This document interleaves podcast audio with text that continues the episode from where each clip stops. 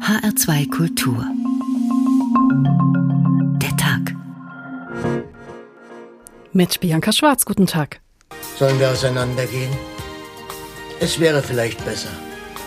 Morgen hängen wir uns auf. Es sei denn, dass Godot käme. Und wenn er kommt? Sind wir gerettet. Warten wir auf das Schulende ist, bis die Pause ist. Wir warten auf unseren Hochzeitstermin, wir warten auf die Geburt vom Kind, wir warten, dass der Fisch beißt. Wir warten auf alles, was wir uns vornehmen, warten wir. In der aktuellen Situation ist das Hauptproblem, dass wir einfach nicht wissen, wie lange Geduld wir haben müssen. Und das macht Entscheidungsverhalten von Menschen sehr, sehr schwierig, weil man nicht weiß, wie lange muss ich durchhalten, schaffe ich das noch überhaupt, wie entwickelt sich die restliche Situation. Das ist sehr belastend.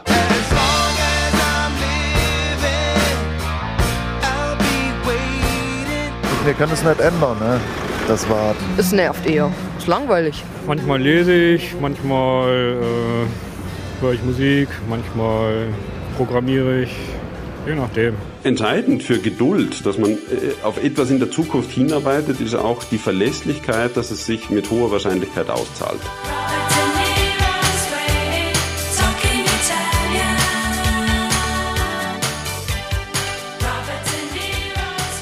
Geduld ist eine gute Eigenschaft, aber nicht, wenn es um die Beseitigung von Missständen geht. Das ist ein Zitat von Margaret Thatcher und es bringt in aller Kürze auf den Punkt, worum es uns heute geht in dieser ersten Sendung der Tag im Jahr 2021. Geduld ist eine Tugend, die in unserer schnelllebigen Zeit gar nicht mehr so angesagt scheint. Also wer steht schon geduldig im Stau oder in der Supermarktschlange? Wer wartet schon nach einem Bewerbungsgespräch gerne wochenlang auf eine Reaktion. Also wir sind heute E-Mails gewohnt, die sind in Sekunden bei ihrem Leser und nicht mehr Briefe auf tagelanger Reise. Und dann habe ich noch kein Wort dazu gesagt, welche Geduld uns Corona gerade abverlangt und das auf allen möglichen Ebenen. Die Geduld ist oft schnell am Ende und mit ihr sind es auch die Ausdauer, die Selbstkontrolle und die Kraft, sowas wie die kleinen guten Schwestern der Geduld. Ja, dabei kann Geduld Leben retten und Studien zeigen, wer geduldig sein kann, ist in der Regel auch erfolgreicher und reicher und steigert seine soziale und emotionale Kompetenz. Also warum reißt uns dann trotzdem so oft der Geduldsfaden? Geduld am Ende? Vom Verlust einer Tugend. So haben wir unsere Sendung heute genannt und da werfen wir erstmal einen Blick auf die politische Geduld. Demokratie und Geduld. Die beiden sind Zwangsgeschwister, meint Christoph Kepler. Vieles dauert wirklich sehr lange. Die Finanzkrise 2008 ist schon über zwölf Jahre her. Eine Finanztransaktionssteuer sollte ein wirksames Gegenmittel gegen eine Wiederholung werden. Jetzt kommt sie vielleicht in Europa im Jahr 2026. Der ehemalige Bundestagspräsident Wolfgang Thierse, SPD, sagte vor zwei Jahren, die wirkliche Politik ist grau, hässlich, schweißtreibend, enttäuschungsbehaftet. Sie verlangt geradezu revolutionäre Geduld, aber ich lobe die Langsamkeit der Demokratie, auch wenn sie mich Nerven kostet. Revolutionäre Geduld. Dabei will Revolution doch eigentlich immer sofort und möglichst alles sehr schnell ändern. Dafür stünde vielleicht zum Beispiel die FDP in der Opposition. Sie wirkt oft wie ein ungeduldiges Stehaufmännchen. Schneller, wann endlich, mehr, früher. Warum dauert das so lange? Denn, meinte FDP-Chef Christian Lindner, sonst werden die Menschen Politik verdrossen. Nämlich Menschen, die ungeduldig sind. Die sehnen sich nicht nach der Steuererklärung auf dem Bierdeckel, die sehnen sich nach einer Steuererklärung online automatisch ausgefüllt, Absolut. wie in Estland. Die Aber sagen, wieso geht das Tempo in Deutschland nicht voran? Das kann wohl jeder verstehen. Wo bleibt die Steuerreform, die endlich gerecht ist? Wann kommt die Finanztransaktionssteuer? Der Kohleausstieg dauert viel zu lang. Wann bringen unsere Soldaten endlich Frieden nach Afghanistan? Dazu meinte Außenminister Heiko Maas, ist die Stabilisierung eines Staates nach Jahren intensiven gewaltsamen Konfliktes doch nichts anderes als eine Generationenaufgabe ist, die vor allen Dingen eins, nämlich strategische Geduld erfordert. Strategische Geduld klingt ja nach längeren Zeitspannen. Wie lange dürfen die dauern? 40 Jahre wie in Afghanistan? Über 70 Jahre wie mittlerweile im Israel-Palästina-Konflikt? Aber Manchmal wird Geduld am Ende belohnt. Bundeskanzler Konrad Adenauer erklärte 1963, Wenn wir in unserer Beharrlichkeit und Geduld nicht nachlassen, werden wir unser Ziel der Wiedervereinigung in Frieden und Freiheit erreichen. 27 Jahre später war plötzlich die deutsche Einheit da. Im Nachhinein gesehen sind drei Jahrzehnte strategischer Geduld vielleicht nicht zu lange. Warum muss das so sein, dass so vieles so lange dauert? Warum dauert jede Schnellbahntrasse so lange? Jeder Autobahnabschnitt erfordert jahrelange Bürgerbeteiligung, Verwaltungsgerichtsverfahren, Proteste, Platzbesetzungen. In China gibt es all sowas nicht. Dort ist das dann alles längst fertig gebaut. Dort funktioniert auch ein streng kontrollierter Shutdown in der Corona-Pandemie, der keine Rücksicht auf irgendwelche Freiheitsrechte nimmt. Für Wolfgang Thierse ist das der Preis der Demokratie. Demokratie verlangt Geduld weil sie ihrer inneren Natur nach langsam ist. Und sie muss langsam sein, damit möglichst viele sich an ihren Meinungsbildungs- und Entscheidungsprozessen beteiligen können. In der Tagespolitik, in der dringende, akute Probleme gelöst werden müssen, ist Geduld schon eher Mangelware. Zum Beispiel in der Corona-Pandemie. Da warnte Bayerns Ministerpräsident Markus Söder, CSU, Geduld hat Leben gerettet. Ungeduld kann es wieder riskieren. Und als in der Finanzkrise 2008 oder in der Schuldenkrise Griechenlands ganz schnell plötzlich Milliarden Hilfspakete durch den Bundestag mussten, war zum Leidwesen zum Beispiel von CDU-Haushälter Wolfgang Bosbach für Geduld gar keine Zeit mehr. Wenn der Finanzminister mit wehenden Rockschößen kommt und sagt, in wenigen Stunden öffnet in Tokio die Börse, wir müssen sofort beschließen, dann gehen alle Hände nach oben. Nicht immer kann man alles aussitzen, wie man es Helmut Kohl nachgesagt hat. Wenn die Mauer fällt, wenn ein Bankencrash droht, wenn Hunderttausende Flüchtlinge an der Grenze stehen, wenn sich ein tödliches Virus verbreitet. Da muss es schnell gehen. Anderes wie die Ehe für alle, der Ausstieg aus der Atomenergie, das E-Auto, dauerte Jahrzehnte, bis die Politik es gestemmt bekam. Christoph Kepler zur Geduld in der Politik und Geduld am Ende vom Verlust einer Tugend, so heißt unsere Sendung heute. Geduld ist eine Kulturfrage. Es gibt in Sachen Geduld nationale und kulturelle Unterschiede. Das sagen Studien von Professor Armin Falk. Er ist Verhaltensökonom und Direktor des Instituts für Verhalten und Ungleichheit an der Uni Bonn. Guten Abend. Guten Abend, Frau Schwarz.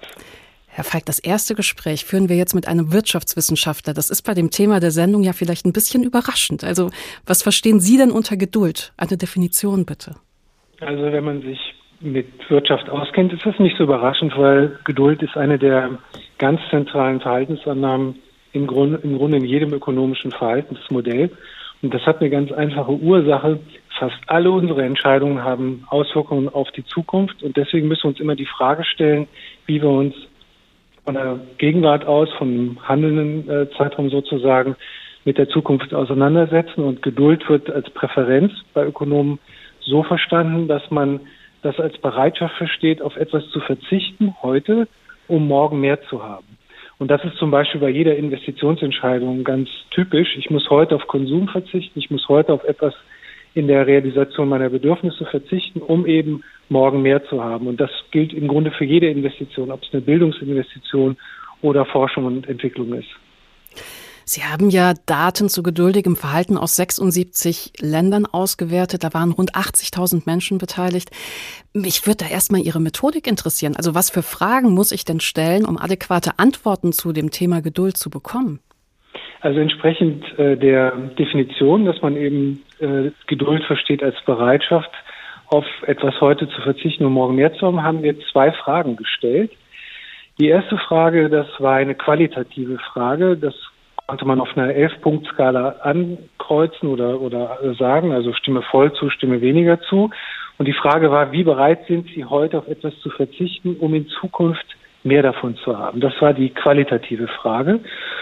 Und die quantitative Frage, da haben wir tatsächlich dieses ökonomische Motiv, dass ich also warten möchte, um mehr zu haben, in Euro übersetzt. Und äh, da lauten Fragen in etwa so, hättest du lieber heute 100 Euro oder in einem Jahr 105 Euro? Also bist du bereit, für 5 Euro ein Jahr zu warten? Wenn man da Ja sagt, ähm, dann, dann beendet man, weil das wäre dann jemand, der relativ geduldig ist. Wenn man da sagt, nein, das reicht mir nicht, dann wäre die nächste Frage gewesen, wie sieht es denn mit 110 Euro aus? oder 115 Euro. Und je höher der Betrag ist, den ich jemandem anbieten muss, damit er das Jahr wartet, desto ungeduldiger ist er oder sie. Und auf diese Weise kann man relativ genau eigentlich den Grad der Ungeduld bestimmen. Hm. Und beide Maße zusammengenommen, das haben wir dann statistisch so ein bisschen äh, komplizierter gemacht, haben wir die zusammengenommen und dann für jedes dieser 80.000 Individuen, die wir befragt haben, äh, einen individuellen Parameter für die Geduld aus, äh, ausgerechnet und das dann zum Beispiel aggregiert auf Länderebene oder auch auf, auf regionaler Ebene, zum Beispiel auf Bundeslandebene und so weiter, um dann zu gucken, welche Konsequenzen hat das, wenn jemand geduldiger ist oder ungeduldiger und woher kommt das eigentlich? Also mhm. kann man erklären, wer geduldiger ist und wer ungeduldiger. Das ist total interessant von der Fragestellung her. Also ich habe mir selbst die Frage jetzt auch gestellt und bin im Betrag quasi gedanklich jetzt immer höher gegangen. Man merkt bei dieser Frage, wie der innere Widerstand dann ja auch so ein bisschen abnimmt. Aber ich hatte es schon vorweggenommen, ähm, kulturell beziehungsweise national gibt es da große Unterschiede. Das ist das Ergebnis mhm. Ihrer Studie. Was für welche denn? Ähm, ja, eine ganze Menge, äh, wie man sich denken kann. Äh, ich fange mal mit Deutschland an, weil das ja vielleicht die Hörerinnen und Hörer am meisten interessiert. Da belegen wir tatsächlich einen ganz guten Platz. Wir sind also ein relativ geduldiges Land mit Platz sieben. Äh, da sind wir also in der Spitzengruppe bei Risikoaversion. Wir haben noch viele weitere Präferenzen auf eine ähnliche Art und Weise gemessen. Wir also nur bei hinteres Mittelfeld, da sind wir Platz 44 oder sowas. Also da sind wir relativ weit vorne. Und wir sind relativ weit vorne mit anderen Ländern in Westeuropa oder auch dem, was man so Neo-Europa nennt, also USA, Australien, Kanada. Das sind so die Länder, die am geduldigsten sind auf der ganzen Welt. Innerhalb von Europa gibt es da einen großen Unterschied zwischen West und Ost und auch zwischen Nord und Süd. Da gibt es ein Gefälle. Also die nördlicheren Länder sind tendenziell geduldiger als die südlichen und die westlichen ganz deutlich geduldiger als die osteuropäischen Länder. Asien, Süd- und Ostasien so ziemlich in der Mitte der globalen Verteilung. Wer relativ ungeduldig ist, das sind die afrikanischen Länder, also Nordafrika, Mittlerer Osten, aber auch Subsaharan, also südlich der Sahara, äh, Afrika und auch Südamerika. Und auch Südamerika, die Länder, das, äh, die sind also in dem Ranking so ziemlich weit, ähm, ziemlich weit unten. Was hat denn der, der, der, Wille zur Geduld, sag ich mal, zu tun mit der Wirtschaft, also mit Einkommensunterschieden? Ne? Also wenn Sie jetzt sagen, Afrika, afrikanische Länder eher sehr ungeduldig, westeuropäische eher sehr geduldig, da könnte man ja auch ähm, eine Einkommenstabelle dahinterlegen. Mhm. Das haben wir genau gemacht und äh, da kommt was wirklich Verblüffendes raus oder zumindest in der Stärke verblüffend. Wenn man sich anschaut, wenn man, wenn man sich fragt, warum sind manche Länder reicher als andere, da gibt es, wie man sich denken kann, in den Wirtschaftswissenschaften schon viele Artikel drüber. Das ist eine der äh, 100.000 Dollar Fragen, hätte ich beinahe gesagt. Ähm, findet man, dass alleine unser Patience Maß, also das Geduldmaß, etwa 40 Prozent der Variation erklären kann. Also wenn Sie nur die Unterschiede in der Geduld, die wir gemessen haben, zwischen den Ländern hernehmen, können Sie damit etwa 40 Prozent der Variation erklären. Und äh, warum Geduld so wichtig ist für Länder, das hat eine sehr einfache Erklärung. Das ist ein ganz klassisches ökonomisches Argument. Unser Wohlstand, unser Einkommen ist die Folge von Investitionsentscheidungen. Und das sind Investitionsentscheidungen, was physisches Kapital angeht, also sowas wie Forschung und Entwicklung, Maschinen und so weiter, aber auch was unser Sozial- oder Bildungskapital angeht. Äh, und das ist dann vor allem Bildungsinvestitionen. Und äh, wir finden eben, dass die geduldigen Individuen, die geduldigen Regionen, aber auch die geduldigen Länder äh, deutlich mehr investieren, sowohl in Humankapital, also in, insbesondere Bildung, aber eben auch physisches Kapital. Und als Folge dieser höheren Investitionen ist dann sowohl Einkommen als auch Wachstum sehr viel höher. Und das können wir auch historisch sehen. Wenn man also mal kurz unterstellt, dass die Verteilung der Geduld einigermaßen stabil ist über die Zeit, dann kann man mal fragen, wie war denn das Wachstum vor 50 oder vor 100 oder sogar bis vor 300 Jahren? Und da sehen wir, dass wir mit heutigen Geduldmaßen auch die Wachstumsentwicklung der letzten 100, 200 oder 300 Jahre sehr gut nachvollziehen können. Mhm. Also Investitionen sind entscheidend und hinter jeder Investition steht genau dieser intertemporale Trade-off zwischen, bin ich heute bereit zu verzichten, um morgen mehr zu haben. Und das ist genau das, was wir Geduld nennen. Der Teufelskreis, der dahinter steckt, also zwischen diesem Zwischenspiel aus ähm, Einkommen, äh, aus äh, Geduld und vielleicht auch aus Lebenserwartung und Gesundheit, der, der, den kann ich jetzt erahnen. Professor Anim Falk, ich danke Ihnen schon mal ganz herzlich für Ihre Zeit. Es war einmal ein junger Bauer, der wollte seine Liebste treffen. Er war ein ungeduldiger Geselle und viel zu früh gekommen und verstand sich schlecht aufs Warten.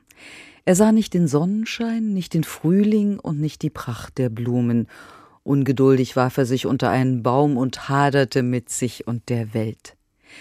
Da stand plötzlich ein graues Männlein vor ihm und sagte Ich weiß, wo dich der Schuh drückt. Nimm diesen Knopf und nähe ihn an dein Wams. Und wenn du auf etwas wartest und dir die Zeit zu langsam geht, dann brauchst du nur den Knopf nach rechts zu drehen, und schon springst über die Zeit hinweg bis dahin, wo du willst. Er nahm den Zauberknopf und drehte, und schon stand die Liebste vor ihm und lachte ihn an. Er drehte abermals und saß mit ihr beim Hochzeitsschmaus. Da sah er seiner jungen Frau in die Augen. Wenn wir doch schon allein wären, wenn unser neues Haus fertig wäre. Und er drehte immer wieder. Jetzt fehlen uns noch die Kinder. Und drehte schnell an dem Knopf. Dann kam ihm Neues in den Sinn und konnte es nicht erwarten und drehte, drehte, dass das Leben an ihm vorbeisprang und ehe er sich's versah, war er ein alter Mann und lag auf dem Sterbebett und merkte, dass er schlecht gewirtschaftet hatte. Nun, da sein Leben verrauscht war, erkannte er, dass auch das Warten des Lebens wert ist, und er wünschte sich die Zeit zurück. Ja, so kann es dann auch gehen. Das war eine Kurzgeschichte von Heinrich Spörl zu den Vorteilen der Geduld. Und es gibt Studien, die sagen, ungeduldige Menschen zögern ihre Arbeit öfter hinaus, konsumieren mehr Drogen und schreiben schlechtere Noten. Also für die Wirtschaft sind ungeduldige Menschen eine Belastung. Das meinen diese Untersuchungen. Und das klingt für mich auf den ersten Blick ziemlich überraschend, denn es sind ja oft ungeduldige Menschen, die Großes erreichen. Zum Beispiel Elon Musk, der Tech-Visionär von Tesla, SpaceX und Starlink, der gilt als ungeduldig, unberechenbar, impulsiv und der macht ja oft auch nicht die beste Werbung für sich und seine Projekte. Trotzdem ist er einer der erfolgreichsten Menschen der Welt. Ein Porträt von Katharina Wilhelm. Für viele Menschen ist Elon Musk vor allem eines, ein typischer Nerd. Also jemand, der sich vor allem für Technik, Wissenschaft und futuristische Szenarien begeistern kann. Mit seinen Visionen steckt er sein Publikum durchaus an, so wie bei diesem Interview mit einem holländischen Fernsehsender. What we'd like to do is to establish a city on Mars um, and, and help make ich würde gerne auf dem Mars eine Kolonie gründen. Ich will helfen, dass die Menschheit andere Planeten besiedelt. Wenn auf der Erde etwas schief geht, dann geht unser Wissen wenigstens nicht verloren. Geboren in Südafrika, wandert Elon Musk mit gerade mal 17 Jahren nach Kanada aus. Er studiert Physik und Wirtschaft. Ein Doktorandenprogramm bricht er ab und geht nach Kalifornien ins Silicon Valley. Dort gründet er den Online-Bezahldienst PayPal mit und wird durch den Verkauf mit gerade mal 31 Jahren sehr jung, sehr vermögend. Das Geld hat er gleich weiter investiert. I thought, okay, I had like 180 million dollars from mein Anteil am PayPal-Verkauf betrug 180 Millionen Dollar. Ich dachte mir, ich investiere die Hälfte davon in neue Firmen, von der anderen ließe sich gut leben. Aber natürlich kam es anders. Denn Elon Musk träumt davon, die Welt zu verändern und gründete die Weltraumraketenfirma SpaceX. Elon Musk möchte den Menschen Alternativen aufzeigen zu ihrer bisherigen Infrastruktur, wie beispielsweise der Verkehr in Los Angeles, der ihm auf die Nerven geht. Traffic is soul destroying der Verkehr zerstört unsere Seele, das ist ätzend, es ist schrecklich. Ich habe hier 16 Jahre lang gelebt und der Verkehr hat sich von der siebten zur achten Vorstufe zur Hölle entwickelt. Glücklicherweise gibt es jetzt etwas, das unser verdammtes Verkehrsproblem löst. Something that I think could solve in LA ließ Musk einen Tunnel graben, um selbstfahrende Autos mit mehr als 200 Kilometern pro Stunde durchzujagen. Das System steckt noch in der Testphase. Genauso wie der Hyperloop. Dieser wiederum ist ein Tunnel mit einem luftleeren Raum, durch den eine Kapsel regelrecht durchgeschossen werden soll. Der Hyperloop soll in Sekundenschnelle Menschen über weite Strecken transportieren und eine Alternative zu Flugzeugen darstellen. Am Hyperloop will Musk aber kein Geld verdienen. Er stellt die Pläne der Öffentlichkeit zur Verfügung. Geld braucht Musk nämlich nicht. Er gehört zu den 100 reichsten Menschen der Welt. Überraschend ist an Musk vielleicht, dass er, wenn man ihn auf einer Bühne oder im Interview erlebt, sehr unsicher wirkt und wenig Charisma ausstrahlt. Als eigenbrötlerisch und seltsam empfinden ihn nicht wenige Menschen. Unter anderem hat er eine geheime Privatschule gegründet, um seine fünf Söhne unterrichten zu lassen.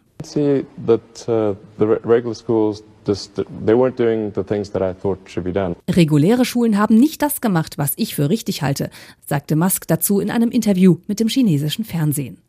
Seine Aktivitäten auf Twitter haben ihm schon eine Menge Ärger eingebracht. Einen Rettungsschwimmer, der Musk im Zusammenhang mit dem Drama um einige eingesperrte Jungs in einer Höhle in Thailand kritisierte, wurde von ihm als Pädophile abgestempelt. Wegen Beleidigung muss er sich vor Gericht verantworten. Auch die Börsenaufsicht kritisierte Elon Musk, der er unter anderem auf Twitter schrieb, dass er überlege, die Tesla-Aktie von der Börse zu nehmen. Die Aufsicht hatte ihm daraufhin vorgeworfen, irreführende Angaben gemacht zu haben. Tja, was man Elon Musk zugestehen muss, großes Talent. Was unser nächster Gesprächspartner sagt, Talent ist gar nicht so wichtig. Talent kann ausgestochen werden durch Geduld. Professor Matthias Sutter ist Direktor am Max-Planck-Institut zur Erforschung von Gemeinschaftsgütern. Schönen Montagabend, Herr Sutter. Guten Abend, Frau Schwarz. Sie sagen, Geduld sei für Erfolg mindestens so wichtig wie Talent und Intelligenz. Warum? Äh, weil sie im Grunde nicht nur sehr gute Ideen wie beispielsweise Elon Musk haben müssen, sondern auch äh, die Fähigkeit, diese Ideen umzusetzen und zu Ende zu bringen. Das geht in einem Team, wenn Sie einen ungeduldigen äh, Anführer haben wie den Elon Musk vielleicht ganz gut, aber Sie brauchen die Leute, die zumindest diese Ideen dann penibel, akkurat und korrekt umsetzen. Das heißt, wenn ich das Team schon habe, kann ich auch ruhig ungeduldig sein. Wenn ich das Team noch brauche, ja, ja. vielleicht nicht. Da, ja, also allein äh, für Individuen sind die Zusammenhänge aus der Forschung ganz klar. Geduld zahlt sich aus, äh, kompensiert zum Teil auch Intelligenz oder, oder Herkunft vom Elternhaus, irgendwie kann das äh, wettmachen. Aber in Organisationen können sie das natürlich kompensieren dadurch, dass wenn sie ungeduldig sind, aber tolle Ideen haben, dass andere Leute für die Ausführung zuständig sind. Das geht. Wie ist das denn aber im künstlerischen Bereich? Also man ist ja nicht immer kreativ zum Beispiel. Nein, also da, da wäre es ja vollkommen äh, falsch zu sagen, liebe Muse, küss mich nicht und äh, bring mir die Idee später mal. Das ist schon vollkommen richtig. Das oder küss mich länger, damit ich geduldiger was davon habe. Ja, sehr gut. Nein, oder ähnlich, wenn man in der Forschung, wo, wo ich tätig bin, Ideen hat, dann muss man denen nachgehen. Aber das ist der wichtige Punkt. Auch da, die Idee allein macht nicht aus. Äh, ich hatte mal äh, den Luxus, muss ich sagen, mit äh, Otto Schenk, einem berühmten österreichischen Regisseur, Schauspieler und Theaterdirektor, gemeinsam in einer Talkshow zu sitzen. Und dann sagte er zu mir, Herr Sutter, Herr Sutter, Sie, Sie, Sie preisen da das Lo, also die, die Geduld so an und singen das hohe Lied der Geduld. Aber wenn mich die Muse küsst, dann muss ich dem nachgehen, dann kann ich doch nicht geduldig warten. Und dann sage ich zu ihm, ja, natürlich. Und ich bewundere seine beispielsweise seine Regiearbeiten an der Staatsoper oder der New Yorker Metropolitan Opera und sage, ja, weil Sie verkaufen doch diesen Häusern auch keine unfertigen Ideen. Die müssen Sie dann schon noch irgendwie ausfeilen, bevor die wirklich dann was werden. Sagt er, ja, da haben Sie schon recht. Aber die Idee überkommt mich halt. die Entdeckung der Geduld. Ausdauer schlägt Talent. So heißt ja auch Ihr Buch. Ähm, was war denn für Sie das überraschendste Ergebnis Ihrer Studien? Weil Sie gucken sich da ja wirklich viele verschiedene Bereiche an. Also es ist ausgesprochen beeindruckend, dass die gesamte Forschung in diesem Bereich aus der Ökonomie, aus der Psychologie, aus der Soziologie, anderen äh, Sozialwissenschaften zum selben Ergebnis kommt. Geduld, die Fähigkeit, zukunftsorientiert zu handeln, heute mal auf etwas zu verzichten, um, um morgen noch mehr daraus machen zu können, zahlt sich im Aggregat, im Schnitt aus und, und zwar sehr, sehr stark äh, im Hinblick auf Bildung, im Hinblick auf Einkommen, im Hinblick auf Gesundheit. Äh, also das sind wirklich, äh, ich kenne keinen anderen Bereich in der Sozialwissenschaft, der dermaßen starke und robuste Ergebnisse gebracht hat und das ist total toll. Also fast schon wie so ein Naturgesetz. Ne? Wer geduldig ist, wird erfolgreicher sein. Ja, also äh, das muss nicht im Einzelfall gelten. Wir bei wissenschaftlichen Studien haben wir natürlich statistische Daten im Hintergrund. Das, der Einzelfall kann mir das Gegenteil vermeintlich nahelegen. Aber im Aggregat sehen wir, ja, das ist so tatsächlich. Bisschen weniger als ein Naturgesetz, aber ein ziemlich starker Zusammenhang. Mit Blick auf den Job vielleicht, also agiles Arbeiten zum Beispiel ist total im Trend. Agile Techniken in irgendwelchen Sprints, Mails, Videokonferenzen. Werden wir durch die Digitalisierung auch immer ungeduldiger, weil es plötzlich alles immer so schnell gehen muss? Also ich muss gestehen, das ist auch mein persönlicher Eindruck. Ja, man wird ja schon manchmal ungeduldig, wenn innerhalb einer Minute ein E-Mail nicht beantwortet wird. Kenn ich. Äh, also das, ja, ja, ich, ich kenne das leider auch ab und zu. weil, weil man daneben glaubt, es ist dringend und es kommt ja dazu. Jeder hat Zugang dazu, sieht das, wenn er arbeitet, ohnehin gleich aufpoppen, also kann man ja auch gleich reagieren. Äh, das ist ein subjektiver Eindruck. Ich, ich kenne leider keine methodisch sauberen Studien, die uns beweisen würden, dass die Leute heute systematisch ungeduldiger wie vor 50 oder 100 Jahren waren. Äh, aber zumindest nehmen wir es so wahr. Das ist richtig. Um vielleicht kurz äh, Otto Schenk nochmal an die Hand zu nehmen und es mal böse zu formulieren. Man könnte jetzt sagen, Sie propagieren da einen sehr eintönigen Lebensstil. Weil Geduld hat ja was mit Warten zu tun. Warten hat ein ganz schlechtes Image. Also gehen Geduld und Begeisterung eigentlich gleichzeitig? Ja, das glaube ich persönlich ja. Also um, um es vielleicht von vorhin kurz nochmal zu wiederholen. Also alle Studien zeigen, wenn Sie geduldiger sind, zukunftsorientierter handeln, sind sie erfolgreicher, verdienen mehr, sind gesünder und so weiter. Das finde ich alles toll. Das ist nämlich die Voraussetzung dafür, dass es einem eigentlich ziemlich gut im Leben geht und das kann man dann auch gut genießen. Also von dem her glaube ich nicht, dass äh, das Plädoyer für auch Geduld und Ausdauer ein Plädoyer für ein asketisches Mönchsleben darstellt. Herzlichen Dank, Matthias Sutte. Die Entdeckung der Geduld. Ausdauer schlägt Talent, so heißt sein Buch bei Ecowin erschienen. Und da können Sie zum Beispiel auch nachlesen, warum ständige Trainerwechsel im Fußball purer Aktionismus sind.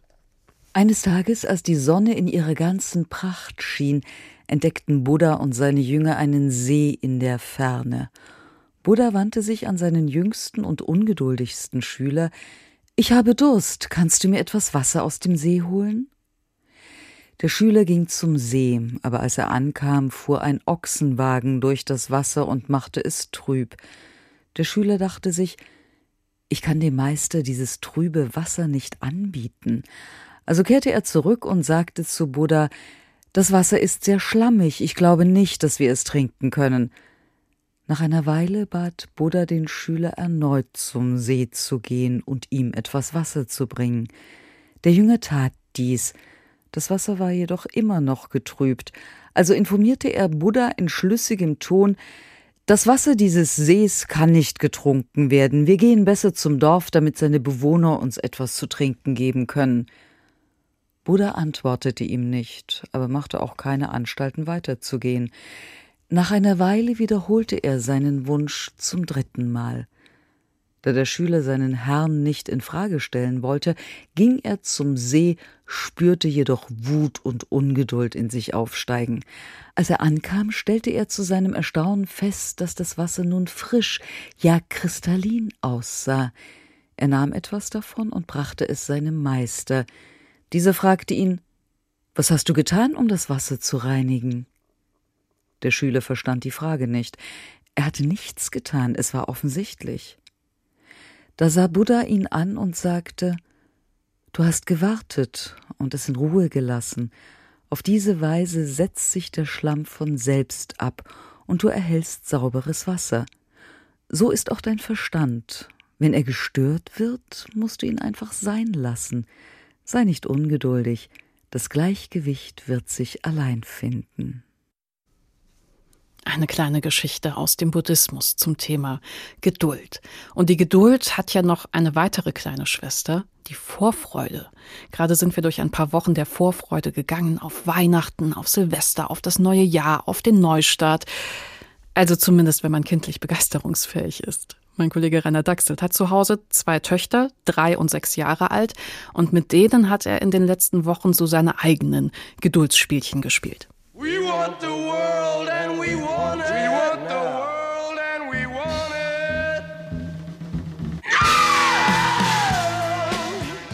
Wir wollen die Welt und wir wollen sie jetzt, sangen die Doors in den 60ern.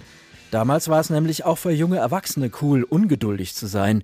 Heute reden sich die Erwachsenen ein, dass Verzicht noch cooler ist und Geduld welcher Art auch immer die höchste Tugend. Kinder sehen das natürlich nicht ein. Sie fragen gleich nach Beginn der Fahrt Sind wir bald da? Einem Erwachsenen könnte man hier naseweise entgegenhalten Aber, aber, der Weg ist doch das Ziel. Kinder würden das kaum akzeptieren und ungerührt dagegenhalten. Aha, warum gibt es dann zwei verschiedene Worte dafür? Und dann gleich nochmal. Also sind wir bald da? Erreichen Sie damit etwas?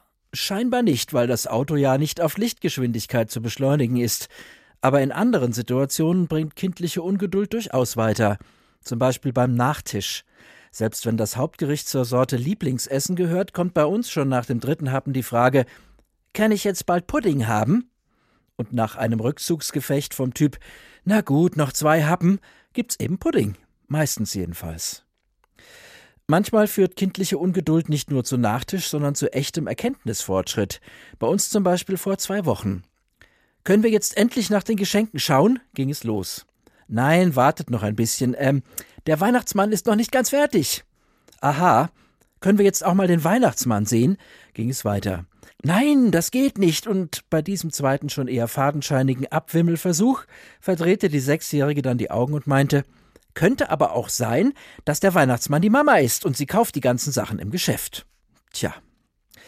Wer allerdings jetzt glaubt, dass Kinder den ganzen Tag nur ungeduldig sind, hat sie noch nicht stundenlang versunken malen oder Puppen anziehen gesehen oder sich selber anziehen, während wir Eltern vor Ungeduld platzen, weil es doch jetzt endlich nach draußen gehen soll und zwar flott die Karotti bitte sehr. Von wegen. Erziehung ist eben keine Einbahnstraße, und an dieser Stelle lernen jetzt mal die Großen, dass Drängeln einem überhaupt nicht weiterhilft. So wie im Auto, wenn die Reise gerade erst losgegangen ist, die Frage, sind wir bald da? Da scheint die kindliche Ungeduld gar keinen Sinn zu haben. Auf den ersten Blick, denn sie erzeugt bei den Eltern natürlich den Wunsch, das nicht alle drei Kilometer zu hören und deswegen werden sie geduldig eine umfangreiche Sammlung von Hörspielen und Musik aufbauen, deren Gesamtspielzeit auch längere Urlaubsfahrten komplett ausfüllt. Wir haben das jedenfalls so gemacht, und was soll ich sagen? Die Frage, sind wir bald da, habe ich schon lange nicht mehr gehört. Lauschende Kinder können eine Engelsgeduld aufbringen. Aber die Ungeduld hat sie erst dahin gebracht, und es wird ihnen wahrscheinlich nicht schaden, sich auch wenn sie groß sind, mal daran zu erinnern. Der Weg ist nicht immer das Ziel, und wenn man etwas wirklich will, ist es besser, ab und zu richtig Druck zu machen. Ja, in der Weihnachtszeit ist das mit der kindlichen Ungeduld vielleicht was Tolles, aber das restliche Jahr? Wie Kinder Geduld lernen können, darüber sprechen wir jetzt mit Dr. Philipp Kabi. Er ist Kinder- und Jugendpsychiater und Vorsitzender der Deutschen Gesellschaft für systemische Therapie, Beratung und Familientherapie. Guten Abend, Herr Dr. Kabi. Schönen guten Abend, Frau Schwarz.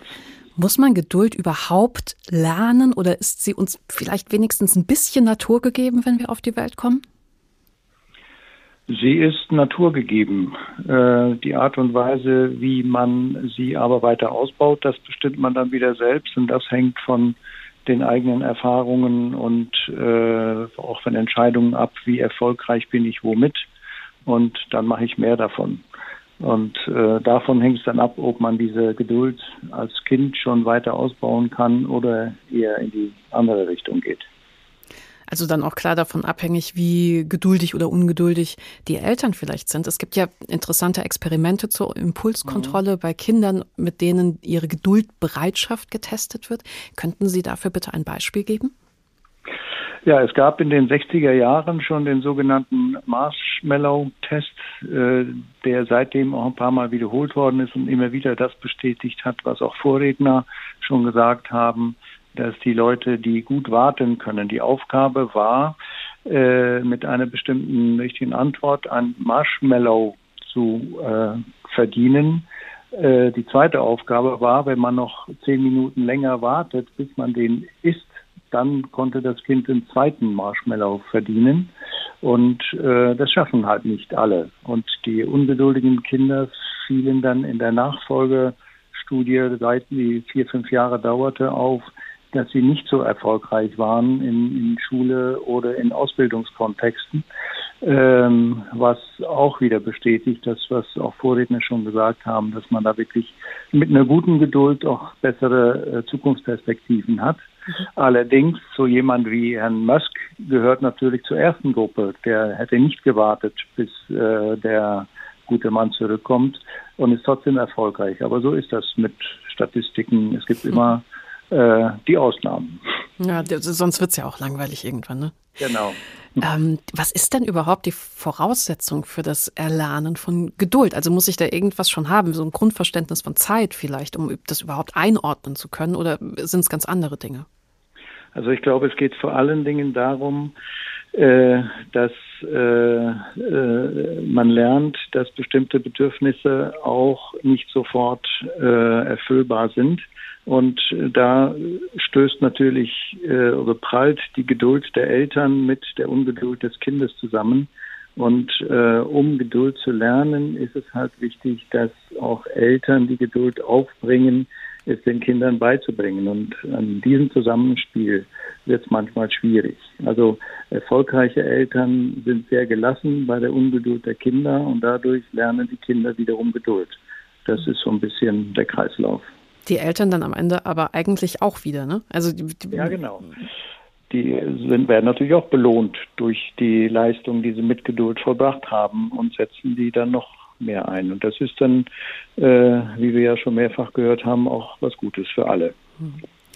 Wenn wir all diese Sachen ja wissen über die Geduld, warum reißt uns dann trotzdem so oft der Geduldsfaden? Warum sind wir denn so ungeduldig? Ja, also die Situation bestimmt so ein bisschen darüber, wie man äh, mit der Geduld umgeht. Äh, Geduld kann man zwar können, aber es gibt immer wieder Situationen, wo es dann doch hektisch wird oder mehrere Dinge auf einmal stattfinden, wo man dann schnelle Lösungen, vermeintlich schnelle Lösungen bräuchte. Und dann äh, ver vergisst man, dass man so geduldig war und äh, äh, wird dann doch äh, Teil der Hektik. Und äh, ich denke, das sind sehr viele unterschiedliche Situationen, die die Geduld in unterschiedlicher Art und Weise äh, auf die Probe stellen. Ähm, daher sollten wir uns ab und zu auch mal einen Fadenriss erlauben. Herr Kabi, vielleicht jetzt auch nochmal mit Blick auf die Pandemie mit ähm, Eltern und Kindern, die wochenlang äh, auf sich alleingestellten Anführungszeichen gesetzt zu Hause sind. Aber wie können mhm. Kinder denn Geduld lernen? Wie bringen Eltern es ihnen denn am effektivsten bei? Können Sie da vielleicht noch was mitgeben? Das ist natürlich die Ritterkreuzaufgabe. Ähm, diese, diese große Strecken der Langeweile, die dann auftreten können, das ist natürlich für Eltern eine schwierige Aufgabe, da immer irgendetwas parat zu haben.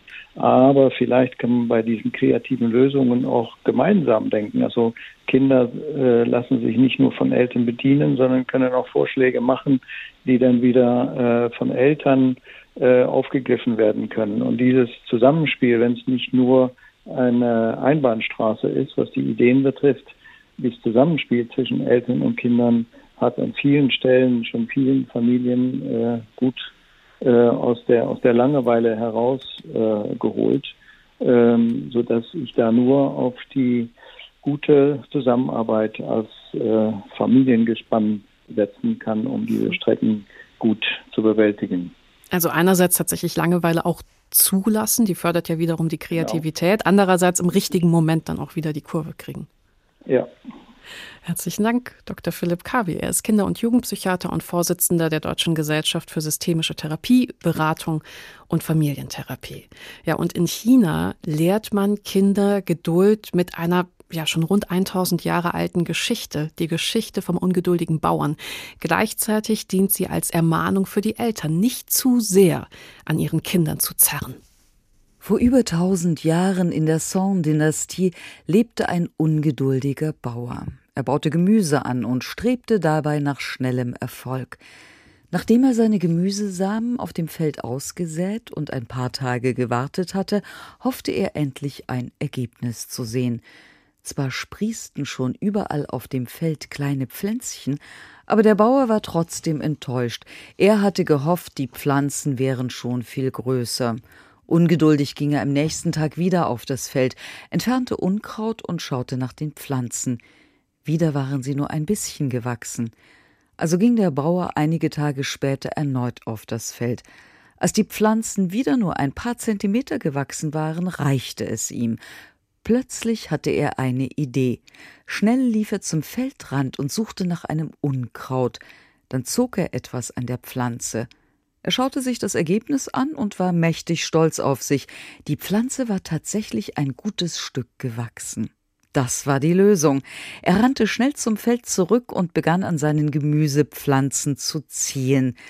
Als er eine ganze Reihe bearbeitet hatte, fühlte er sich mächtig schlau. Von seiner eigenen Genialität begeistert, ging er von Reihe zu Reihe und zog an all seinen Jungpflanzen, bis sie die gewünschte Größe erreicht hatten. Zu Hause prahlte er sogleich mit seinem Erfolg und forderte seinen Sohn auf, schnell aufs Feld zu gehen, um sich die Pflanzen anzusehen. Der Sohn glaubte ihm jedoch nicht so recht und legte sich lieber schlafen. Am nächsten Morgen wurde er aber doch neugierig und machte sich auf den Weg zum Feld. Als der Sohn dort ankam, machte er eine schreckliche Entdeckung. Alle Pflanzen lagen am Boden und waren vertrocknet. Der ungeduldige Bauer hatte die Wurzeln herausgerissen und seine Pflanzen auf diese Weise zu Tode gezerrt. Glücklicherweise kann man auch als Erwachsener und nicht nur als Kind noch Geduld erlernen, aber manchmal muss es bei den Erwachsenen dann auf die harte Tour gehen, so wie bei meiner Kollegin Julia Hummelsieb. Sie leidet unter einer Immunschwächeerkrankung, aber was genau sie hat, die Diagnose, die fehlt ihr bis heute. Wochenlang war sie ans Bett gefesselt und das hat sie verändert. Ich kann mich nicht daran erinnern, wie ungeduldig ich vorher war. Vermutlich sehr. Ich weiß aber, wie ungeduldig ich noch immer bin bis zum heutigen Tag. Geduld habe ich auf die harte Tour gelernt, abwartend, mit Schmerzen, im Krankenhausbett. In einer Situation, in der mir nicht viel mehr anderes blieb als die Gedanken in meinem Kopf.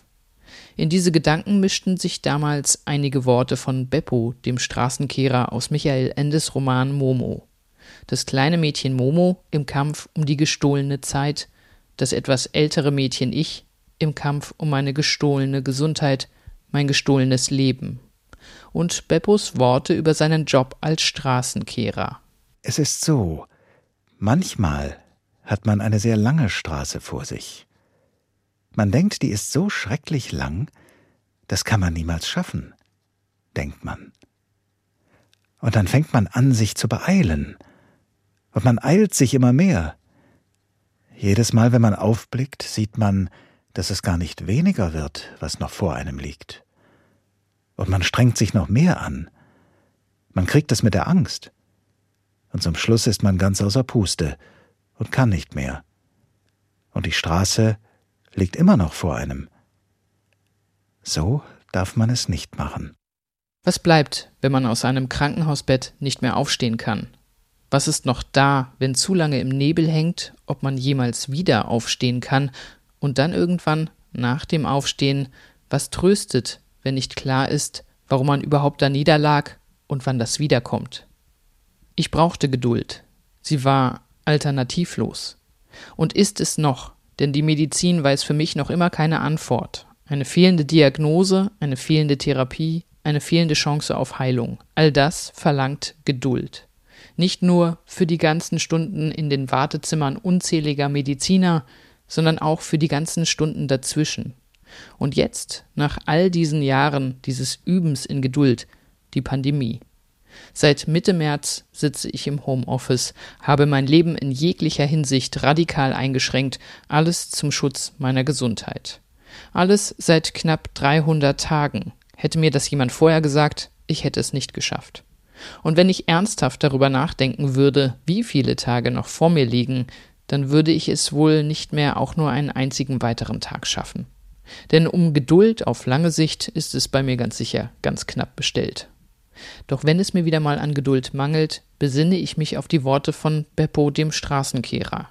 Und vielleicht können es ja eigentlich alle nur so wie Beppo der Straßenkehrer, dem Michael Ende im Gespräch mit Momo noch diese weiteren Worte in den Mund legte. Man darf nie an die ganze Straße auf einmal denken. Verstehst du? Man muss nur an den nächsten Schritt denken, an den nächsten Atemzug, an den nächsten Besenstrich und immer wieder nur an den nächsten. Dann macht es Freude. Das ist wichtig. Dann macht man seine Sache gut. Und so soll es sein. Auf einmal merkt man, dass man Schritt für Schritt die ganze Straße gemacht hat. Man hat gar nicht gemerkt, wie. Und man ist nicht außer Puste. Das ist wichtig. Genau, das ist wichtig, dass mir ja uns allen jetzt nicht die Puste ausgeht. Jetzt, wo immer mehr Impfstoffe gegen das SARS-Coronavirus 2 auf den Markt kommen und eine Impfung doch zumindest als Möglichkeit zum Ausweg aus der Pandemie in erreichbare Ferne rückt. Und so übe ich mich weiter in Geduld und zähle weder die Tage, die hinter uns liegen, noch die, die vor uns liegen, sondern lebe einfach jeden einzelnen davon. Ja, um es mit Beppos Worten zu sagen, der nächste Schritt, der die Straße kürzer machen könnte, das ist beim Thema Corona der Impfstoff. Und da sind wir ja fast alle ungeduldig, weil in anderen Ländern früher und schneller geimpft wurde als in Deutschland, weil es so lange dauert, bis der Impfstoff produziert ist. Und es gibt noch tausend andere Weils. Dr. Martin Stürmer ist Virologe am IMD-Labor in Frankfurt. Guten Abend. Schönen guten Abend, ich grüße Sie. Herr Stimmer, beim Thema Corona-Impfung, da prallen ja wirklich Geduld und Ungeduld aufeinander. Also die einen sagen, sie wollen so schnell wie möglich wieder ein Leben wie vor Corona, am liebsten als allererste die Impfung. Und die anderen sagen, mm, ach, ich warte mal ab, ob diese Impfung überhaupt funktioniert. Es war ja ein ganz schöner Schnellschuss. Welche Haltung ist Ihnen denn jetzt lieber? Ja, ein bisschen von beidem. Ich äh, kann das eine gut nachvollziehen, weil der eine sagt, ja, ich gucke erstmal, ob die anderen tot umfallen und wenn die das tun, dann lasse ich mich dann natürlich nicht. nicht. impfen. genau, was natürlich nicht passieren wird. Ähm, und die anderen, die natürlich äh, die große Hoffnung haben, wie wir alle, dass äh, mit möglichst viel und schneller Impfung wir wieder über Normalität diskutieren können. Aber äh, um das eine gerade nochmal ähm, aufzugreifen, den Trugschluss, wenn ich mich jetzt ganz schnell impfen lasse, ab morgen wieder in Normalität zurückkehren zu können, den darf man nicht aufliegen. Insofern ist auch insgesamt, egal ob ich früh oder dran bin, auf jeden Fall erstmal noch Geduld gefragt, bis spätestens, bis mindestens in den Sommer. Hm.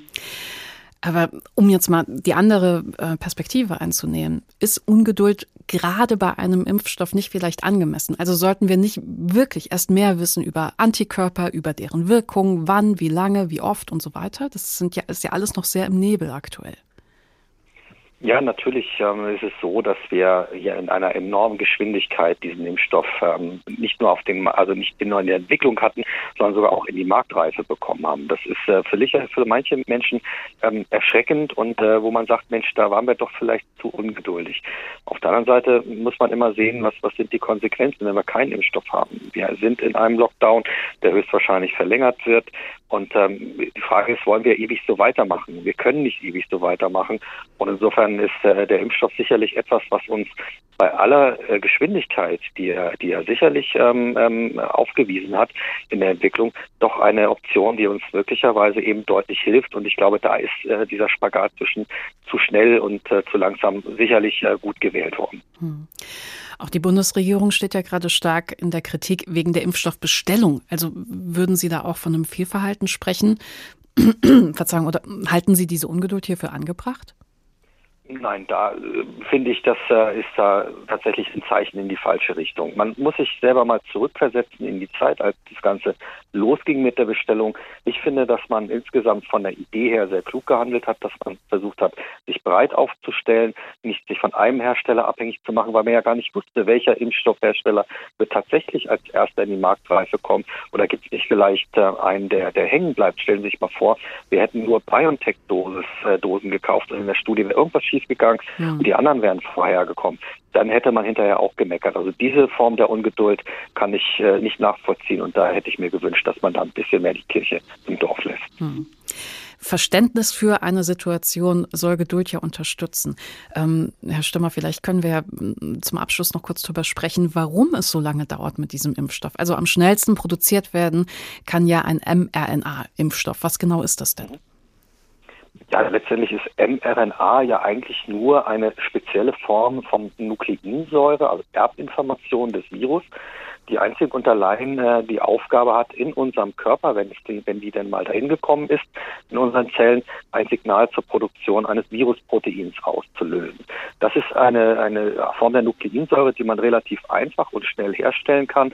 Also wenn wir in einem Impfstoff äh, eine Produktion recht schnell hochfahren können und auch, auch möglicherweise auf äh, Varianten reagieren können, dann mit dieser Form des Impfstoffes. Und mhm. da haben wir eigentlich die Option, das relativ schnell hinzubekommen. Können Sie weiter erklären, also wie dieser Impfstoff jetzt produziert wird und warum das eben nicht so schnell geht mit den, das sind ja für Erst- und Zweitimpfung dann rund 160 Millionen Dosen, die Deutschland bräuchte? Ja gut, äh, man muss natürlich auch auf der anderen Seite sehen, dass ähm, eine, eine Firma, die ein solches Produkt auf den Markt bringen möchte, ähm, schon in eine gewisse Vorleistung geht. Und äh, es ist auch von der Bundesregierung ja hier auch bei BioNTech eine Vorfinanzierung erfolgt, mit der man schon mal Dosen vorproduziert, ohne dass die Zulassung da war. Weil ich kann doch als Firma auch nicht hunderte von Millionen von Dosen eines, eines Wirkstoffes produzieren und auf Halde legen, von der ich gar nicht weiß, ob ich überhaupt die Zulassung dafür bekomme. Insofern mhm. war auch hier von der Unternehmensseite sicherlich auch eine Abwägung, wie viel man in Vorleistung geht. Und ich finde, dass da einiges in Vorleistung auch gemacht worden ist. Und äh, natürlich muss man erstmal auch qualitativ hochwertigen Impfstoff eben äh, auch in solchen Massen produzieren. Man braucht die Produktionsstätten. Das kann ich nicht einfach im Hinterhof machen, ähm, weil ich will ja auch, äh, dass der Impfstoff letztendlich keine Schäden verursacht. Was meinen Sie denn, wo muss denn Geduld auch über das Frühjahr hinaus eingefordert werden? Ja, wir müssen uns grundsätzlich alle äh, wieder etwas äh, mehr ähm, zurücknehmen. Ich glaube, die Geduld muss einfach weiterhin bestehen bleiben, dass wir akzeptieren, dass selbst wenn der Impfstoff jetzt ähm, weiter verbreitet wird, wir im ersten Halbjahr ähm, noch nicht äh, wieder über Normalität reden können. Wir müssen uns weiterhin konsequent an AHA-Regeln halten, also Abstand, Hygiene, Alltagsmaske plus Lüften in der kalten Jahreszeit. Wir sollten auch uns davor hüten, über Sonderbehandlung von Geimpften zu diskutieren, weil ich glaube, dass das in der Gesamtgesellschaft eher, eher zu Spaltereien führen wird. Also wir sollten weiter Geduld haben, sollten uns weiter an die Regeln halten und dann schaffen wir das alle zusammen, möglichst schnell wieder aus diesem Pandemie-Geschehen rauszukommen. Vielen Dank für Ihre Zeit. Dr. Martin Stürmer ist Virologe am EMD-Labor in Frankfurt.